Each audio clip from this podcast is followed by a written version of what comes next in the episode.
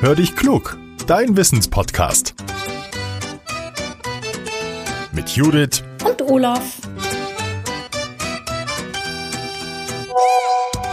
Ah, eine Sprachnachricht von Judith. Na, mal hören, was er will. Moin, Olaf. Du, ich habe eine neue Frage für unseren Podcast. Es ist mir ja fast ein bisschen peinlich, weil ähm, ja, ich lebe ja hier in Bremerhaven, also ziemlich nah an der Nordsee. Und doch ähm, ist mir aufgefallen, dass ich eine Sache nicht weiß. Ich war mit äh, Redaktionshund Karlchen an der Nordsee. Ähm, wir haben im Watt gespielt, mit dem Ball getobt, ähm, ja, sind spazieren gegangen. Es war ein richtig super Tag. Äh, und dabei habe ich diese kleinen Spaghettihaufen aus Sand entdeckt. Na, die kennst du bestimmt auch vom Urlaub. Und ähm, ja, da ist mir aufgefallen, ich weiß ja, die kommen vom Wattwurm, aber ich weiß doch recht wenig über diesen Wurm. Also wie sieht denn der eigentlich aus? Warum hinterlässt der die kleinen Haufen?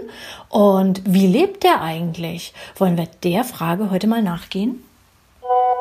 Hallo Judith, du, finde ich sehr, sehr spannend die Frage. Schauen wir uns den Wattwurm doch mal an. Der Wattwurm ist 30 bis 40 Zentimeter lang, das ist schon richtig mächtig. Vorne ist er etwa so dick wie ein Finger, hinten ein bisschen dünner. Er ist braun bis schwarz und hat vorne einen Rüssel. Was macht er damit? Damit kann er Sand aufnehmen und von dem gibt es im Watt bekanntlich, ja, ja, ich würde mal sagen, genug, ja.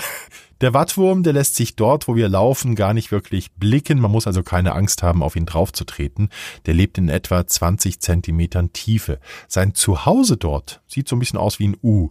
Und das ist eine Röhre und da liegt der Wurm meist waagerecht drin. Der Wurm verklebt das Innere dieser Röhre mit etwas Schleim, dann ist nämlich alles stabil und stürzt nicht gleich ein.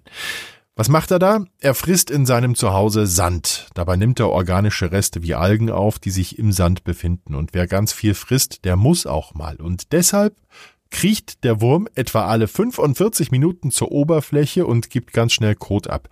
Diese Häufchen sehen wir dann am Wattboden.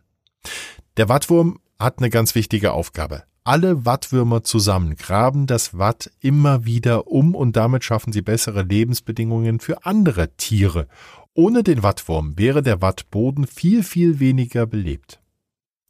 Der Wattwurm kann mehrere Jahre alt werden, wenn er nicht von einem Vogel gefressen wird. Er muss also auf der Hut sein, wenn er oben ist.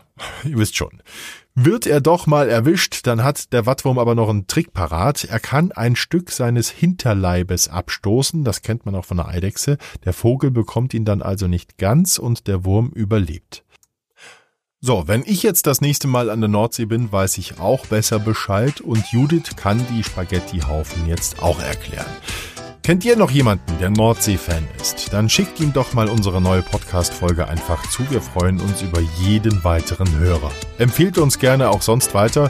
Wir finden es super, wenn ihr auf Facebook und Co. unser Wissen teilt. Danke fürs Einschalten. Euer Olaf.